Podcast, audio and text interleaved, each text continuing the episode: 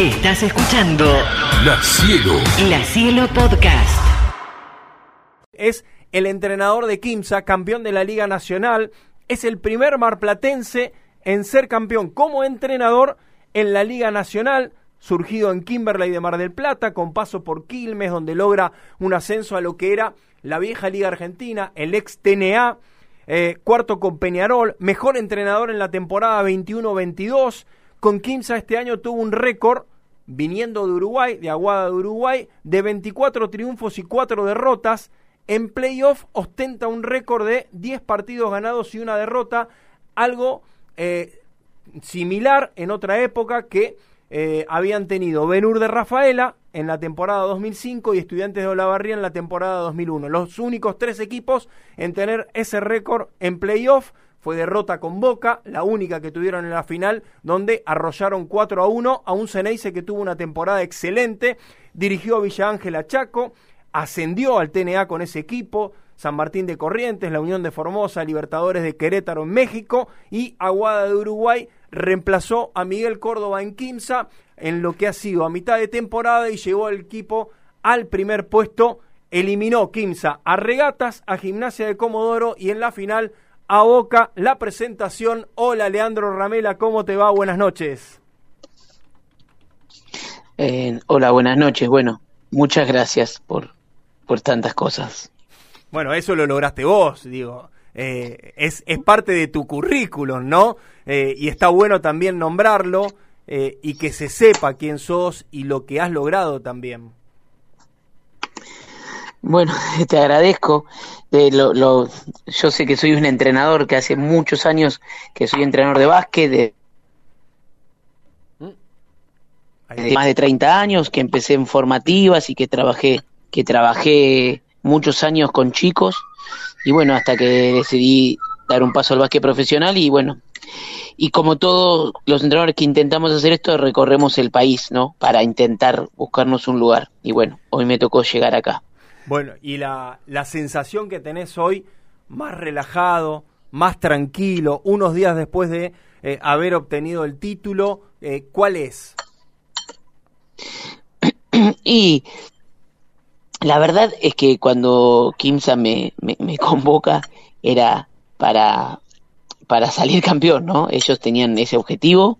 Eh, a veces no es, no es fácil que, que un equipo te, te, diga directamente lo que quieren salir campeones. Bueno, Kimsa quería ser campeón, hacía tres años, era el tercer año que lo estaba intentando. Uh -huh. y, y, bueno, y también tenía plantel para hacerlo, ¿no? Esta, era coherente la, la, el, el, el objetivo que estaban planteado con el equipo que habían armado. Pero bueno, pero de, después el recorrido es puede ser, no puede ser, no es, no es tan fácil o no puede ser tan correcto, no es matemática el básquet. Así que bueno, estoy contento con, con la sensación de haber cumplido el objetivo y eh, estoy también A ver, ver en lo personal también haber podido, podido lograrlo. Bien. Leandro, ya vamos a entrar en el desarrollo de la final, una final que la seguimos, eh, donde hay un montón de situaciones que nos gustaría que nos cuente, pero ahí Diego mencionaba a Kimberley y, y por ahí en el arranque me gustaría mm, salir un poco de esta final y, y, y que nos cuentes un poco de esas charlas con el con el negro Echeverría. ¿Qué te dejaron esas conversaciones, esos grandes asados que habrán compartido y discusiones, porque el negro era batallador y te habrá dejado marcado en algunos aspectos, ¿no? Contale a la gente también, eh, Leandro, quién era el negro Echeverría, ¿no? Para aquel que está en el taxi por ahí escuchando y no está metido en nuestro deporte.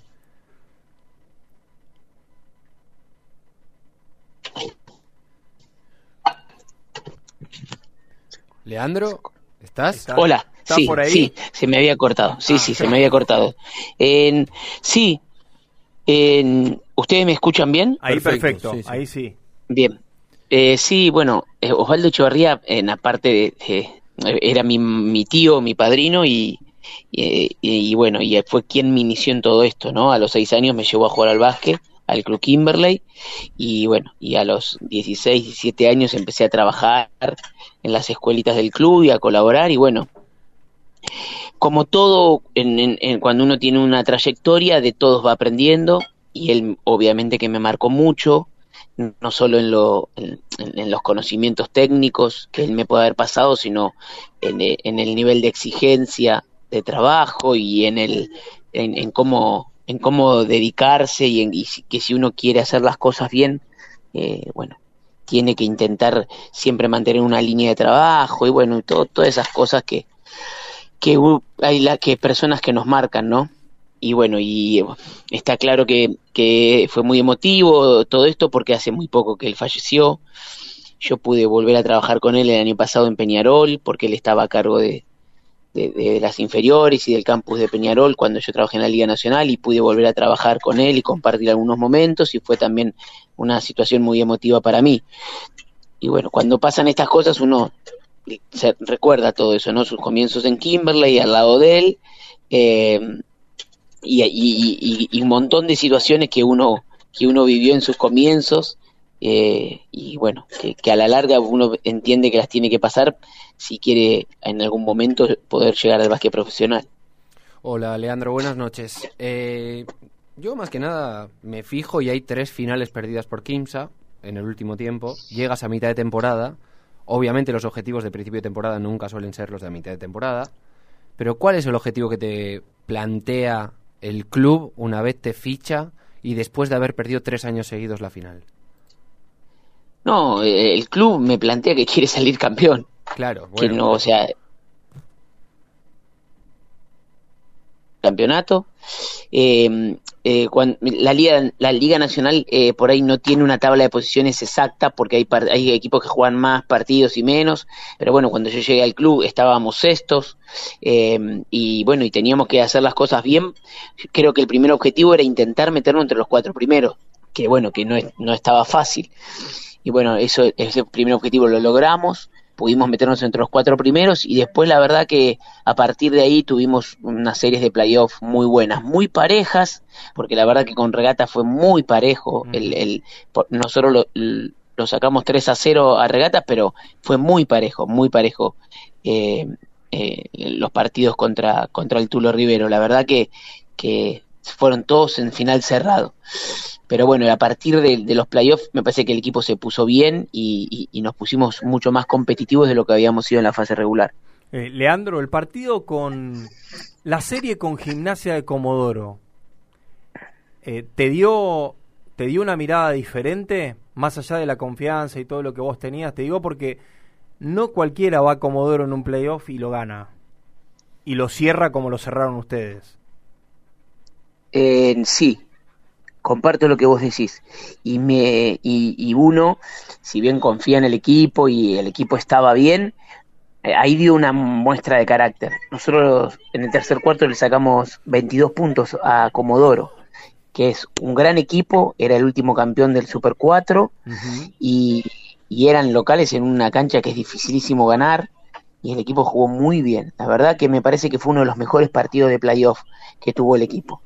Y con mucha personalidad jugaron los jugadores. Y ahí me di cuenta que el equipo eh, realmente estaba preparado para afrontar la final como correspondía, ¿no? A mí me parece que lo más difícil es llegar como llegaron ustedes, teniendo claramente determinado el rol de cada uno. ¿Cómo logra un entrenador eso con jugadores que tienen tanta versatilidad en el juego? ¿Cómo haces? Con charlas individuales, eh, enfrentando la situación y decirle, mira, nuestra prioridad en el tiro de tres puntos es este, el alto y bajo lo tienen que jugar el extranjero con Ramírez Barrio, bueno, eh, ¿cómo se trabaja eso? Porque para mí es determinante que un jugador que tiene para tirar de tres puntos no tome esa responsabilidad y juegue abajo porque le da más seguridad. Sí, eh, a mí me parece que esa era una de las cosas que había que, ponerle energía o hacer hincapié en el, en el primer momento cuando yo llegué al equipo. Era un equipo con 10 jugadores que, que vos, cuando vos tenés un equipo con 10 jugadores que sienten los 10 que pueden jugar, puede ser una solución o puede ser un problema. Eh, entonces yo tenía que tomar decisiones con respecto a, bueno, eh, a que algunos tenían que cumplir un rol eh, y otros tenían que cumplir otro rol. yo tenía que primero tratar de evaluar y saber bien quiénes eran esos jugadores y bueno, y cómo llegarles. Y, con un poco de todo. eh, me parece que no hay un librito para eso, ¿no? Pero bueno, con, primero obviamente con charlas individuales, para que ellos sepan qué pensaba yo de ellos cuando yo llegué y, qué pretendía de ellos, escucharlos también es muy importante, escuchar a los jugadores y, y bueno, y después durante durante el, durante el proceso eh, con hechos respaldando esas charlas, ¿no? Porque Claro. si no, no sirven de, de nada las charlas. Para colmo, desde mi punto de vista, eh, una de esas situaciones en el puesto de base, donde tenés dos jugadores con características de toma de decisiones y seguramente el fastidio del resto de tener un base que tome tantas decisiones, tanto el titular como el suplente, ¿no? En un puesto determinante, que me parece que lo acomodaste. Eh, sí- eh, es, es un poco así, y encima los dos bases queriendo ser protagonistas, Claro. o sea que los dos Sí. querían o ser Fueron titulares figuras o cerrar el partido. Los dos, encima.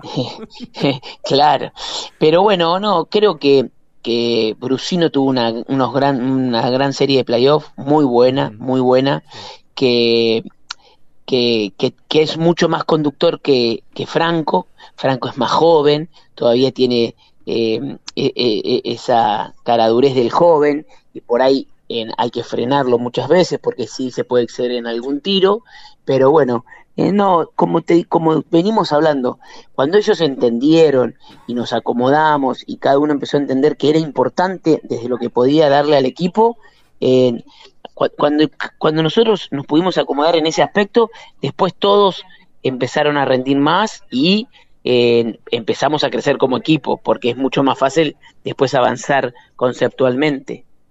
En los últimos años, eh, creo que Mar del Plata y Córdoba han tenido un crecimiento notable en lo basquetbolístico. Vos lo, vos sabes bien, sos marplatense. Eh, no sé si lo han llegado a igualar o están ahí con Bahía. Eh, para mí son las tres capitales más fuertes de- del básquet. No me quiero olvidar de otros. Creemos que en La Plata también se están construyendo grandes cosas y en otros lugares del interior también a nivel basquetbolístico. Pero ser el, el primer marplatense entrenador en ser campeón de la Liga Nacional eh, va a quedar en la historia. O sea, en los libros de historia vas a figurar del básquet. No solo como campeón, sino con, eh, por ser el primero, el que marcó el rumbo. Eh, sí, eh, bueno, sí, puede ser, pero hay grandes entrenadores en Mar del Plata, como vos decís. Eh, el básquet Mar del Plata, eh, yo estoy eh, orgulloso porque la verdad que, que ha- le ha dado jugadores a nivel nacional, internacional y entrenadores también, ¿no? Narvarte. Bianchelli, Sí, bueno, muchos entrenadores, o- otros entrenadores. Y, y Mar del Plata es muy particular porque eh, yo siempre admiro a La Plata o a Bahía, que tienen por ahí hasta 30 clubes eh, que, practican básquet, y en Mar del Plata hay entre 8 y 10 clubes nada más que practican básquet. Y que con esa cantidad de, clubes se haya podido, eh, o, se haya podido conseguir que, que jugadores y que entrenadores lleguen a, a la máxima categoría, es la verdad que es, es algo muy, muy, muy raro, ¿no? Y la verdad que me, con todo respeto, pero estamos todavía muy lejos de Bahía, que, que no, que, que, que, que ha sido un semillero, ¿no? Por ahí ahora Bahía, no, no, mm, es muy raro eh, ver que una selección argentina no hay ningún bahiense. Todavía es a mí me asombra sí. eso, ¿no? Sí. Eh, pero bueno, eh, no, to- eh, Bahía todavía hay que, me parece que ha marcado una, una línea y una época en el básquet donde merece todo el respeto. Sí, sí, Estamos no- hablando con Leandro Ramela, entrenador Sí, de señor. Quimsa de Santiago del Estero, último campeón. Leandro, ahora eh, armás el equipo y vacaciones o vacaciones y después conformás el equipo para la temporada. Ah, lo querés llevar de prepo ya. Para un poco, dale, época- dale 10 días por lo menos. No puede, es lo más importante. No. Cuando volvió ya se le contrataron Y- todos los jugadores. Claro, bueno, eso sí. Y la verdad ¿Cómo que es? la verdad A que ver, tenés razón. Estamos estamos en eso, en, en armar el equipo, en ver ahí va a haber un éxodo de jugadores importante en el país, Claro. a ver qué jugadores van a quedar y qué no. Tenemos que definirlo ahora porque el mercado obviamente que está muy se está moviendo y está muy avanzado y ojalá mm, ojalá más adelante me pueda tomar unos días de vacaciones porque hasta ahora no no he podido parar. Claro, ¿A quién tenés con contrato? En, en realidad nadie tiene contrato, solo Agustín Pérez Tapia. Eh, y, y bueno, y, el resto nadie tiene contrato. Pero bueno, eh, vamos a ver eh, yo tengo alguna idea y el club tiene otra. Eh, y bueno, acá hay un manager que la verdad que, que es muy interesante el trabajo del manager y poder trabajar con un manager para el entrenador eh, es algo es algo muy bueno así que estamos todo el tiempo hablando por teléfono y tratando de unificar ideas para, para ver si podemos consensuar el armado pero estamos bien estamos en en, en, en, en buen en buen camino Bueno, Leandro, ha sido un placer realmente tenerte un rato, charlar. Escuchamos ahí de fondo que está tu, tu, tu nena, tu nene. sí disculpen No, disculpen no, pero, pero bienvenido sea. acá Esto es en familia. dando vueltas Esto es así, claro que sí. Eh, y lo bueno de charlar y, y sentirlos ahí en el fondo. eh, y, y la verdad que nos alegra porque nos estás dando unos minutos en medio de la casa. Sabemos que eh, la vida del entrenador es un ida y vuelta permanente y mucho tiempo fuera de casa. Así que desde ya te, te agradecemos y te felicitamos eh, por, por lo que se ha logrado. Bueno, les agradezco a ustedes por, por la nota y, y bueno, y nada, por, por difundir el básquet que, que nos hace bien a todos. Abrazo grande, Leandro. Un abrazo, muchas gracias. Ha sido Leandro Ramela, técnico del equipo campeón de Liga Nacional de Quimsa. Un trabajo impecable. La Cielo, La Cielo. La Cielo Podcast.